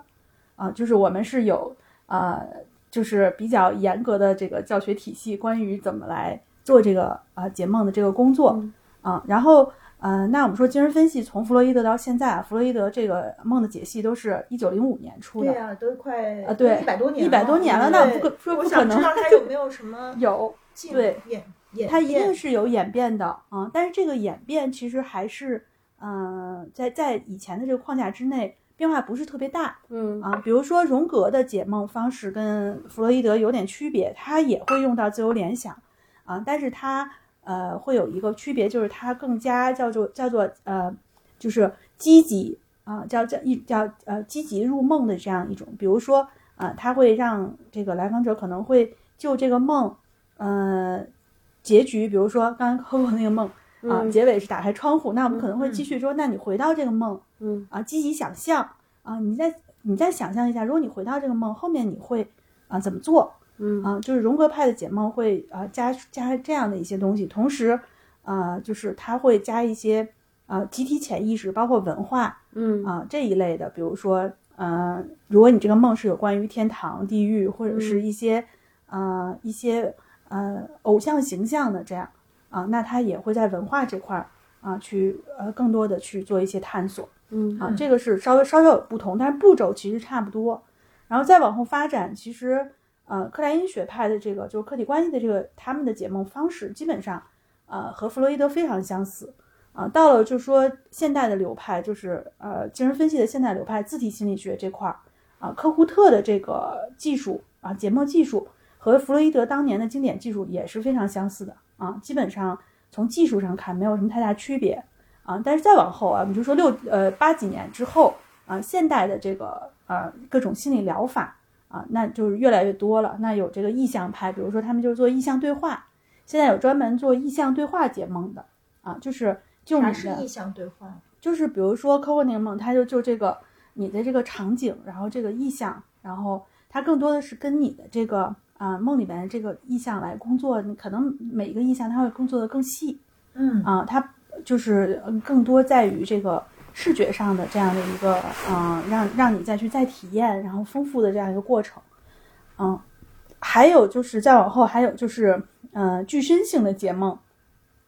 具身性的解梦，它就是它还会加一个身体感受，嗯比如它会在某每一个环节也问你，你现在有什么身体感受？你在梦里面有什么身体感受？嗯啊、然后让让让你把梦里面的那个身体感受也带入到整个解梦的过程里嗯啊、但是总而言之，就是精神分析的整个这个精神分析流派的解梦，它这整个的一百多年在技术上，呃，迭代的不是特别多，嗯啊、还是保持着经典的样子。如果弗洛伊德现在在的话，这个他也会说，要、这个技术就是我当时的技术，差别不是很大。明白。嗯，他开创了这个之后，其实一直还在这个框架里。对，在基本上在就是有一些微调，但是并不嗯是一个革命性的，就这个并没有在解梦的这个呃、嗯事情上被被颠覆。嗯，至少我我我的这个流派教学来说是这样。嗯，可能我觉得现在呃，大家学了不同的技术，也会根据自己的技术，可能会有一些呃，多少会有一些自己的风格吧。嗯嗯，那就是另外两个 follow up question，一个是中国不是有那个周公解梦嘛？就我我们国家也有自己的这个传统的经典，然后对于梦的一个理解，就是中国的这个体系跟西方的体系有什么不一样吗？还是说 totally 就是完全不一样？这个就是，其实我刚才也说到了一些，就是周公解梦，它更多的就是，啊、他不会问你，就是你你，比如说你梦到一蛇，啊、蛇让你有联想到什么，啊、他不会问你，其实问你是一个什么意思？问你其实是，呃，让你自己赋予这个梦意义啊、因为这个梦是你做的，啊、所有的人梦到蛇，那肯定它意义是不一样的，啊，当然有有人会说这个那个精神分析里是不是说蛇是跟性有关的啊？那嗯那你其实就是把这个精神分析解梦想的太简单，它其实不是符号学啊，它嗯更多的其实是把解梦的这个呃这个解释权交给梦者本人。嗯啊，弗洛伊德就是这么写，也是这么做的，只不过是大家后人的很多解读其实是啊、没有学精，所以把它解偏了嗯啊。其实不是说就是比如说不是梦到这么简单粗对梦到梯子就是跟性有关，梦到帽子就是跟就是男性生殖器，哦然后梦到钱包就是女性生殖器，不是不不是这么简单粗暴。嗯啊，其实是他要把梦者的这个啊这个梦交给梦者本人来去做、做解释，因为蛇也有可能你会想到，哎，那个上周我春游的时候看到一只特别可爱的小小青蛇，就是它可能是一个呃生活中一个特别有意思的一个象征，嗯它不一定这个这个蛇，它每所有的人都是感觉都是一样的，somehow 我听着就是觉得还是挺色情的。就但但是就说就是说，其实不能按中外来解释。我觉得就是，呃，现代和和这个古古文明的这个差别吧。其实、其实像埃及，呃，它的这个解梦书里其实也一样，它是要分吉凶，然后也也是符号学这种。哦，更多的是符号学，因为我看周公他是那个书，他是把所有的梦都给有一个解释，它是框架性的，就是它完全是将就每一就像就是符号学的那种，嗯对，对，埃及的解梦书也是，哦、嗯、也是这种。它一个是符号学，一个都是要分吉凶。哦，但是我们精神分析的解梦，第一，我们是要让来访者自己去自由联想，嗯去解这个梦啊。另外，我们就不分吉凶。其实好梦、噩梦在我们这儿没有好和，就是吉和凶梦，哦没有好和坏这样的一个差别。嗯，那就是解梦和敷梦跟催眠有什么本质的不一样吗？因为催眠似乎是在一个半梦半醒的状态，但似乎嗯也很像是在做梦。对，其实真的是在睡觉。对，其实做梦的状态肯定是跟催眠是有一点像的啊，但是这个梦这个东西，它是由梦者所产生，由梦者所解释啊，它所有的这个主动性其实在这个做梦者这这块儿。但是我们做催眠的时候，其实更多的是催眠师去引导啊，引导来访者做一些积极想象。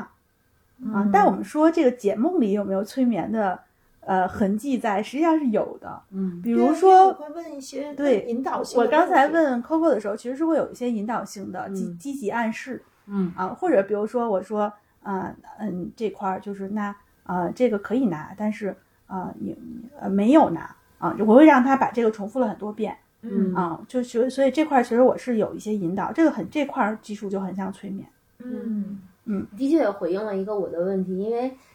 之前我理解解梦嘛，我觉得就是我描述一遍，你来开始说。但的确，我跟妹妹的之间的很多互动都是你在问我我想到了什么，嗯我得现想，因为就是我在想。但其实尤其在最开始咱俩互动的阶段，其实我心里有一个问号，就是说，不是你解梦吗？到底你解还是我解呀？所以它就是核心是说，解梦并不是一个我们把梦描述一遍，然后由呃咨询师来给我们解释这个梦的意思，对而是说咨询师来引导我们自己去看这个梦，自己去感受它。对，那这就有一个问题了，那如果说你没受过训练，是不是也可以？嗯。啊？但是就是说其实不太容易，嗯。啊，包括就是解梦这技术是不是所有的咨询师学完都能用，也不那么容易。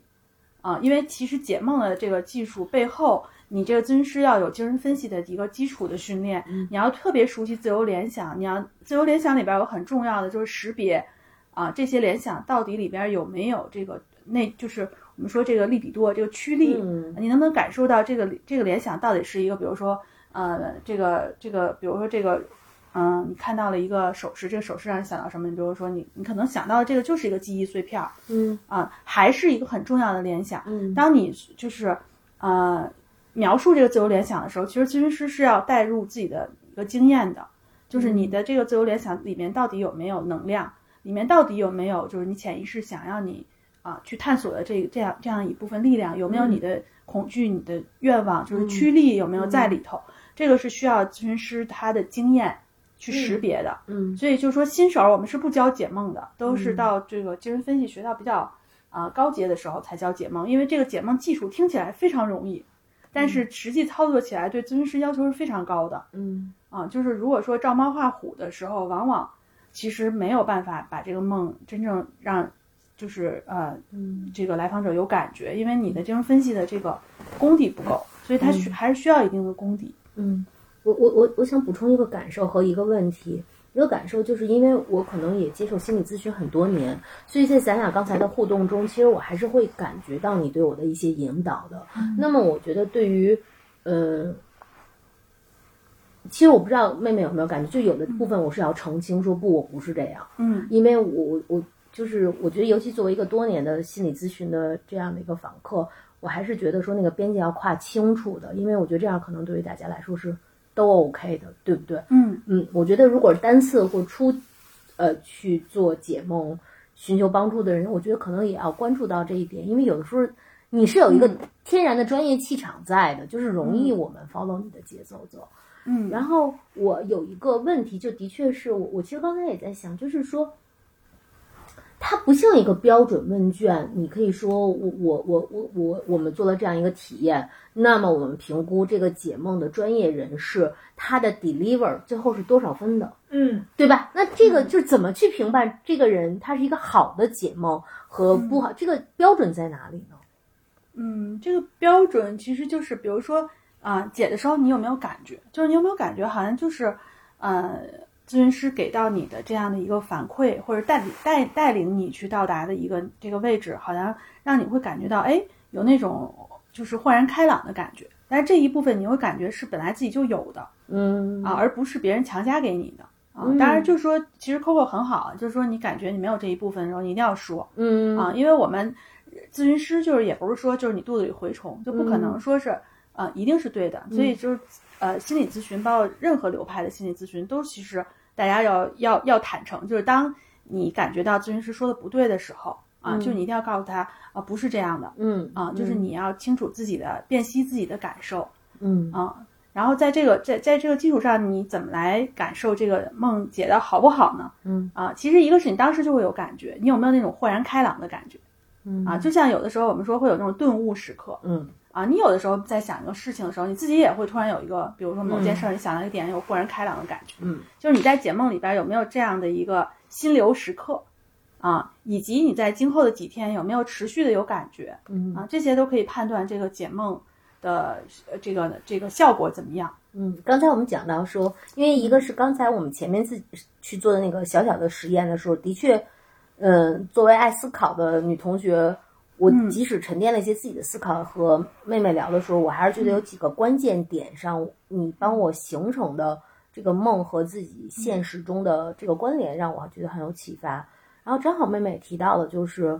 其实我可以关注接下来几天的的嗯，对思考这块，你要不要再讲一下？对，就是这个这个倒是不是说课本上写的，或者弗洛伊德在梦的解析里边写到，但是我自己有感觉啊，从我自己。呃，我在学习解梦的那个很多年前，一直到现在，我也在教授这个解梦的技术，我都有个感觉，就是解梦的时候，当时有时候并不觉得说感觉特别深刻，嗯但是在以后的这这好几天，比如三四天、四五天，不管你在干什么的时候，你都会有有突然一下，就是灵光一闪，有个感觉，关于这个梦，你又会有一个新的感受，它会有一个这样的缓释效应。啊，在以后的几天里，而且其他的我我们一起学习的伙伴，他也会有这样的感觉，就是这个这个解梦的效应会在以后的几天里持续，让你常常有这种嗯嘣儿 灵光一闪的感觉。我觉得有，我觉得特别有，因为刚才咱们的时间所限，其实比如你我梦中出现了两个次要角色，你给我解释了一个次要角色对我的成长意义，嗯。我们俩没有解释那个嗯。粗鄙的形象，嗯。但我其实，在我们终结那个话题时，我突然意识到那个粗鄙的形象是一种我对自己堕落的恐惧，就是我不想变成一个粗鄙的人，嗯。我觉得那个对，就是你还是就是即使解梦结束了这一周，其实你还是会持续的有一些感觉。嗯嗯，那还有一种就是我有的时候会那样，就是做到很恐怖的梦，比如说梦见 Bell 可能会被伤害，我又来不及救他，嗯。因为那个也是我我最近记的一个梦，就是我就会跟自己说醒来，嗯。就是我就会在梦里醒来，因为我觉得就是很恐怖，而且我就我那个当时的场景就是我来不及救 Bell 了，肯定来不及了，嗯。然后我就是说醒来，就是 嗯，这 这个操作，对，这是是一个你在梦里会知道这是个梦，是吧？先开始不知道，哎、嗯对呀、我在哪个 moment 知道它是个梦？嗯。嗯、对我我不知道是在哪个 moment，但是我就是觉得醒来吧，嗯，那就说明我先知道它是个梦了。嗯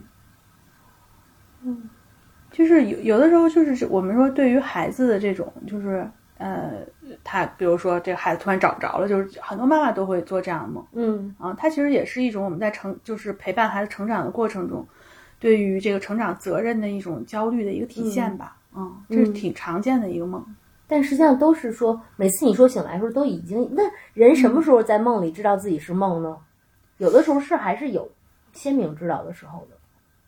嗯，你这样一说，其实我我想了一下，好像我有时候也会梦见，比如孩子找不着了，或者孩子遇到危险这种梦，好像在梦里半睡半醒，就梦这种梦，好像你是多多少少会知道，啊、好像这是个梦。就是你极端恐惧的事情的时候，其实你有时候在梦里，你是大部分时候你是能感觉到这是一个梦嗯啊。所以按弗洛伊德的有一个理论，就是在梦解析里他会写到，他写他写了一个观点，就是持续的受到，就是一百多年来持续的受到呃，即使精神分析界的一个很多内行和外行各种的这个这个质疑，就是他旗帜鲜明的说了一句话，就是梦是愿望的实现。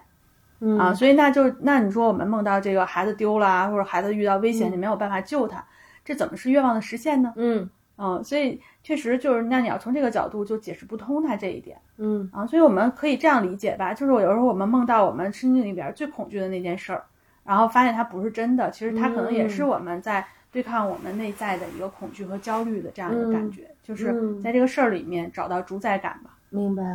嗯，当然这个这个弗洛伊德，我们说这个他他的这个呃写的这这个书啊，他毕竟有一百多年，他也是通过呃分析自己的梦，大概三年之内的这个呃上千个梦啊、他自己说大概有两千个梦里面，他总结出来这样一些规律。嗯。啊、但是你说，嗯、他肯定也有他就是啊、不不不详实、不全面，嗯。或者是有偏颇的这个地方，嗯。嗯但是这个这套技术，我们在实际的这个工作中，其实用的还是觉得，啊、就是挺挺行之有效的，嗯，它的确可以帮，呃，帮我们来，就说我们来访者也好，或者帮我们自己来说，它是会让你能够更好的去啊、认识到你就是内在特别本质的，或者被你压抑下来的那种很真实的这一部分。嗯，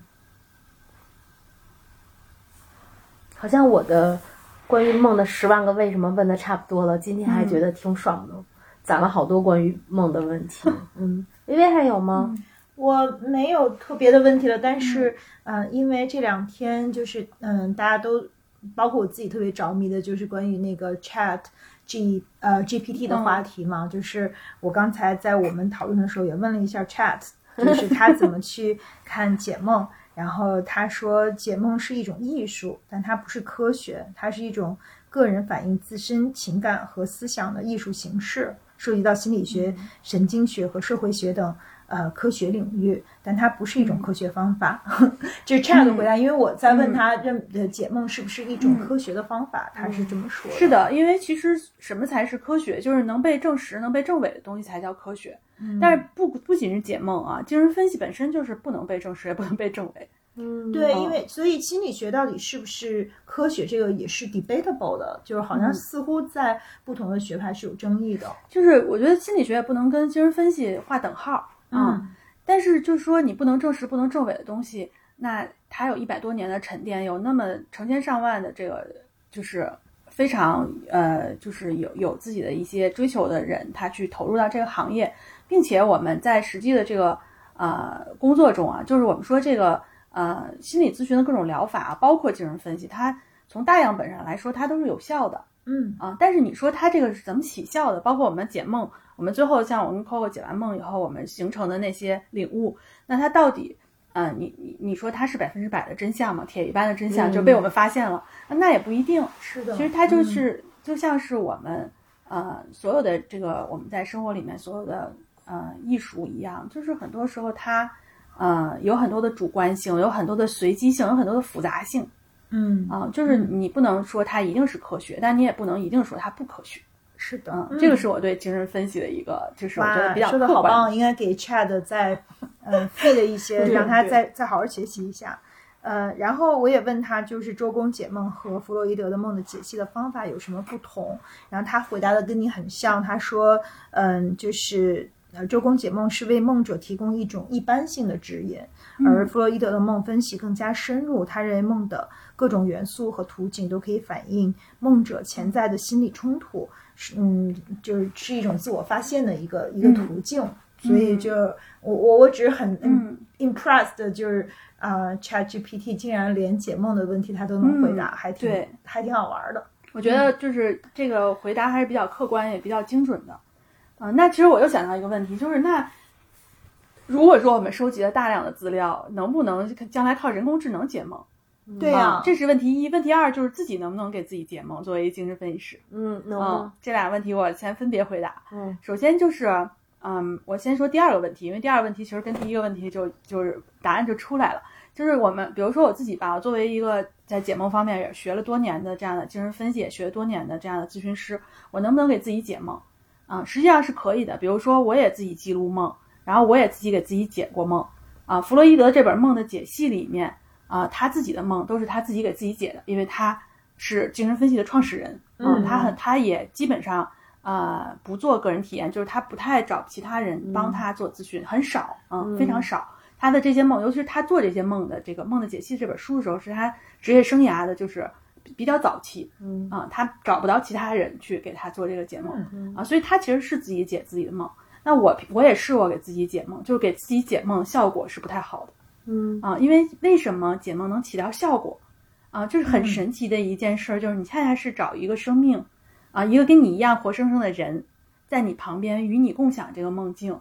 其实解梦的时候有一个瞬间就是。嗯，当当梦者说出了自己的这个梦里的瞬间的时候，为什么要让客户刚才说的很细？嗯啊，这个桌子在哪儿？那个那个嗯是冲在哪儿？这个位置啊，方位啊，是大概有多高啊？嗯是因为其实我要通过你的描述，我在脑建构脑海里建就是建构你的梦境，然后其实有一瞬间，如果这个解梦非常成功的话，就是我和你是同样在这个梦里的，嗯，恰恰是因为我们两个都是人，就都是生命，都是活生生的生命，嗯。我们同样在共享这个梦境的时候，我感受到了你的感受。嗯。啊，所以为什么我可以做一些引导啊？因为我是有感受的。嗯啊，所以我把我的这个感受再反馈给你，它又激起了，就是以及深化了你的感受。嗯所以我我试过就是自己解梦，有的梦因为我觉得特别有意思，但是我就自己就解不出来啊，我我但是也有自己可以解出来的梦啊，但有的梦自己解不出来，我会找同伴就是帮我解一下啊，只要是找找另外一个人帮我解，基本上都可以解出来。嗯，这么有意思。嗯即使是比如说我有一个朋友，嗯、他没有经过精神分析的训练，但是我经常给他解梦，啊，就是因为他经常有梦，而且他有一段时间就是我说的那个和和他的前男友做量子纠缠的那个梦，所以他长呃长达很就是有有一一年多的时间，他可能一一周就找我解个梦。啊，所以说他已经在解梦这方面也有一点感觉了嗯啊，所以他我现在有梦跟他讲，他也能帮我解，而且解的非常好。嗯啊，就是有一个人帮你解这个，呃，是解梦的这样的一个，嗯，会起效的这样的一个，呃，我觉得必备条件吧。嗯啊，那那我们说，如果说将来人工智能能不能帮你解梦，我觉得它可以给给到你一些感受或者想法啊，让你能有一些启发。比如说，因为我们也有典型的梦，比如考试的梦、飞翔的梦，嗯啊、找不着车站的梦，然后赶不上飞机的梦，类似这样各种典型的梦。啊，那我们比如说我们输入到这个系统里，告诉典型的梦，可能它是比如说以下几种可能，嗯那这个呃 GPT 它学习了之后，啊、那再有一个人问说，我做了一个飞翔的梦，啊、能不能告诉我怎么解啊？大概他他我为什么会做这样的梦？那他、呃、他通过学习，的人工智能会给你一个啊、其他的就是关于大多数人做这样的梦，他可能他是典型的一个啊、嗯心理动力。那你在里面，你一看就能看到有一个你特别感觉有感觉的嗯啊，那那个可能你就会触发你的思考，让你有更多的领悟。嗯，所以它不是说完全，我觉得人工智能不是说完全做不了解梦这回事儿，但是如果有一个啊、人，就是他经过过训练啊、精神分析的训练，那肯定他啊、这个解梦的效果和效率会更好。嗯嗯，真有意思。也许我们可以做一个专门解梦的。嗯 人工智能，反正现在他说他不会。我上来第一个问题是你会解梦吗？他不会，是吗？特好玩儿。嗯，有没有一个心理学的学派是就是完全 dismiss 梦的？就是嗯，肯定不是精神分析学派啊，嗯就是在心理学上有没有这个是不是有争议的？其实我想问，就是有也有没有呃，就是嗯某一个嗯专业领域认为梦其实是并没有意义，它是一个非常碎片的东西。嗯，就是心理疗法上，就是除了精神分析比较重视梦以外，其他的疗法，比如说啊、有一个疗法叫 CBT 啊、就是呃认知行为疗法啊、像这这类似的这样的就是行行为认知行为类型的这种疗法啊、它肯定是不做解梦这一块儿。啊、因为他们首先他们是短程速效嗯。啊、它需要很快的，就是能给你帮助，他们更多的是在策略上。啊，嗯。策略上给你一些嗯帮助，他不是在感觉、情感还有内在探索这块工作，嗯。啊，所以他也不需要做这一部分，啊，但是你说他特别特别特别地是梦嘛，就是说梦这个没有任何意义，也不会，啊，只不过他嗯不太去去做这方面的工作，嗯，但是其实呃我觉得梦的对人的这个意义，其实啊、就算是脱离精神分析来说，在神经学上其实做过很多很多关于梦的这样的很多科学家都做过研究，其实梦是很有意义的。啊，梦是对我们，就是说晚上会做梦，其实它啊、是对我们的整个大脑的，它是一种修复啊，也是一种就是压力的释放啊。做梦是有利于我们的身体健康。哦是啊，所以其实嗯，柴柴好好听你，好好听你，对，还是要做梦的。就是其实做并不要惧怕做梦。对啊，而且我觉得我们人有做梦这个功能是一个特别美好的事情，就是你可以在这个就是人生有那么一刻，就是享受那种就是天马行空，就是这样的一个时刻吧。很多梦其实它都是非常有意思的啊，要也而且它也触发了我们人类很多的艺术作品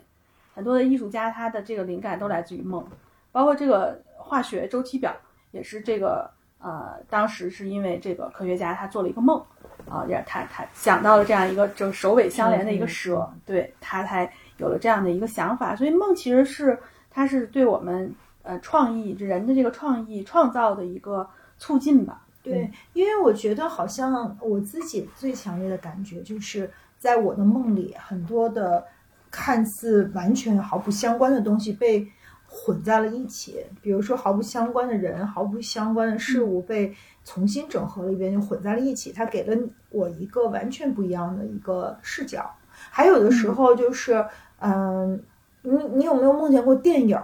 就我会在梦里。导演了一个大电影儿，然后这个电影最后演完了以后，还还滚字往上哗哗滚字幕，就是所有的细节都特别的清楚，好像我在梦里创作了一个整个一个大的 piece，就是一个电影，就挺神的。梦里有的时候会创造一些奇奇怪怪的东西。我没有电影，但是我有。就是做高定的 礼服，特别细节，就是那个怎么缝纱、羽毛什么的，而且就是我有时候都挺着急的，我就想说醒来，我特别想把它记下来，因为真的特别好看。嗯，但是完全记不住啊。就是，嗯，亮亮说他做梦梦见过自己参参透了宇宙的呃所有的秘密和原理，然后呃获得了终极的智慧，一醒来全忘了。然后就嗯很怅然，嗯，好像每个人都会有一些宏大巨巨宏大的梦，反正有有有有我的有的来访者他会梦到天堂地狱啊什么的，就特别宏大那种人类主题的那种，但是我我很少梦到那种。但是你刚才说的那个就是梦的那个天马行空，就是好像就是都是碎片，然后有很多就是移花接木的感觉，对对对，这个是梦的一个机制。啊，就是我们如果讲课的话，包括梦的解析，弗洛伊德那书里会写到，就是梦有几个机制，嗯，啊，就是它有什么，就是简单的说，就是像移花接木、浓缩与置换，包括象征，它就很像是，就是梦，就是类似于把你的，呃，这个，呃，把整个故事它变成一个茶叶，就你拿出茶叶来放在嘴里，其实不太能够尝出它这个这玩意儿到底啥味儿了，嗯，啊，就是你一定要拿开水去泡，然后需要等待，然后需要去钻研，啊，需要去。品啊，才能够去真正呃尝到那个味道。其实梦也是梦，相当于就把这些素材都给就是浓缩了、凝缩成，比如说有可能一个人物上面凝缩了好几个人物，比如刚才 Coco 那个里面就是那个同事里面，他可能集中了好几个，嗯，好几个人的特质在一个人身上，嗯，也有可能，比如说。啊，你梦到一个羊，那这个羊这个象征可能象征你生活中一个人，嗯。啊，就是他可能，比如说或者一个物品，比如说你有人给你手里放一根钢笔，那解梦的时候，这根钢笔让你想到其实是一个人，嗯。啊，就是这样人与物，然后多个人的这个被被被凝缩在一个人或者物体的身上，啊，或者是就是移花接木啊，比如说弗洛伊德就就记录过一个梦，就他的一个来访者，啊，就这这个梦后来被恶搞成了好多的那个。段子啊，不知道大家听过没有？先给大家讲讲这个本来的这个段子，就是说他他一个他的一个女女性的一个来访者给他讲一个梦，就是这个呃这个女性是一个比较年轻吧啊二十多岁啊不到三十岁的一个女性，当然是在弗洛伊德那个时代哦。嗯。然后她梦到就是自己的这个呃小侄子啊的葬礼啊，但是他就是小侄子是他姐姐的小儿子。他说其实他这个小侄子是他从小带大，他跟小侄子的这个。关系非常好，嗯，就是弗洛伊德说是，那你是不是就是这个是不是你愿望的一实现？他说不可能，这不是我愿望的实现。说我跟他关系非常好，这个孩子是我带大的，我我怎么会希望他死去呢？其实我是非常爱他的，嗯啊，那那就呃，按照这个解梦的这个步骤，让他对这个葬礼进行联想，嗯，他想到就是说，嗯，他这个嗯上一个葬礼就是你看他想到他大大侄子就是他姐姐的那个大儿子的葬礼，他在这个葬礼上。啊，这个葬礼让他想起什么？他他想到就是他在葬礼上，呃，见到了他的一个他喜欢的一个呃，就是文学家。嗯啊，这个文学家曾经是他们家最挺好的一个朋友，老到他们家，所以他在呃给他姐姐带孩子的这个过程里面，就带大儿子的过程里面，就跟这个人有了一些恋情啊。但是因为他姐姐不愿意他离开家，因为还希望他在家里帮着带孩子，所以他就没有能跟这个人在一起啊，很长时间没有再见过这个人。直到他大侄子当时因病去世的时候，在这个孩子的葬礼上，他遇到那个人，然后所以弗洛伊德就是给他解这个梦，说那呃，这个人现在会让你此时此刻想到什么？他就想到就说啊，嗯、其实我后来这个嗯、小侄子长到长大了之后，就是不用不用人啊、带了之后，我就离开了我姐姐家，就就但是我很希望能够再见到那个那个文学家，然后能跟他再续前缘。然后前两天我看到他要做一个演讲，我买了票啊，马上就要去看他这个演讲。嗯啊，所以说这个弗洛伊德就说这个里边其实这个葬礼，其实它指代和浓缩的，它是呃一个愿望，就是我想要再次见到我爱的那个人，因为他曾经在另外一个葬礼见到过。嗯啊，大家看过有个笑话，就是嗯 一个什么跟这个差不多吧，恶搞的一个笑话。没有，啊，你没见过吗？我我记得好像那个笑话好像就是说，呃，就说呃，一个精神病人如果是啊、在精神你如果问一个人，呃，他医生在精神病院测试这个人是不是精神病人，就会问他一个问题，就是说，在一场葬礼上，呃，这个呃，你见到了你最喜欢的人啊，如果你再想见到他，你怎么办？嗯。然后这时候精神病人就会说杀了我姐姐，还是就这时候再再制造一场葬礼，嗯啊，就可以再见到这个人，啊，就是其实这个是从这个梦解析里面这个里面记录过这样的一个梦，嗯所以这个梦里面就是，嗯、可以看到就是一个是弗洛伊德说的这个梦都是愿望的实现，另外就是呃梦其实是有一些移花接木啊，有一些象征和转移的这样的一个造造梦机制吧，叫做。嗯嗯所以所以说梦里面就是会有很多天马行空的、不清晰的啊，没有逻辑性、没有时间性的这样的一些东西。嗯但是其实我们只要去解它的话，都能找到就是这个梦大概想表达的一个意思。嗯，生气。那就是可能最后一个问题给我们的呃，就替听众问一下，就是呃，因为并不是每一个人都有自己长程陪伴的咨询师的。那如果大家也很想去关注自己的梦，然后去呃，比如说去敷梦，或者是能够对自己的梦，嗯，或者通过梦对自己有更深的理解，嗯，嗯对，那能怎么做呢？嗯，我觉得首先其实就是，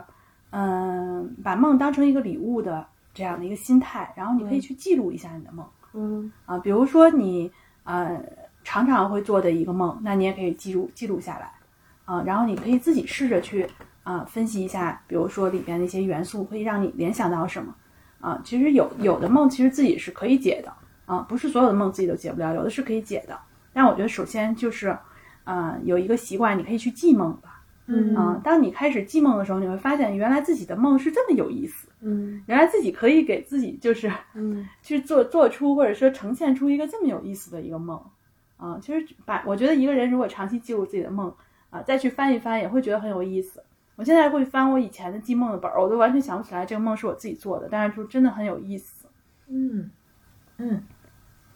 那我们这一期也请听众们，如果愿意的话，可以啊、呃来留言去嗯、呃分享你的梦吧。如果不涉及到隐私，是大家觉得可以分享的话，可以呃给我们分享一下。嗯然后我们看吧，就是如果可以的话，我们也给挑一啊、一个梦来请呃李婷来回答一下，就是或者说、呃给他一些，因为它不可能是一个呃完整的解析的过程，嗯但是你也可以给一些反馈探索的方向探索的方向。嗯对，是的。嗯嗯好呀，嗯本嗯期彩蛋，嗯嗯，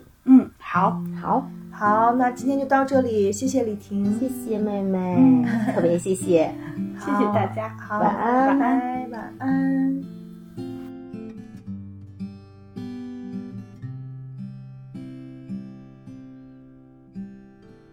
我看过沙漠下暴雨，看过大海亲吻鲨鱼，看过黄昏追逐黎明，没看过你。我知道美丽会老去，生命之外还有生命。我知道风里有诗句，不知道你。我听过荒芜变成热闹，听过尘埃掩埋城堡听过天空拒绝飞鸟没听过你。我明白眼前都是气泡安静的才是苦口良药。明白什么才让我骄傲？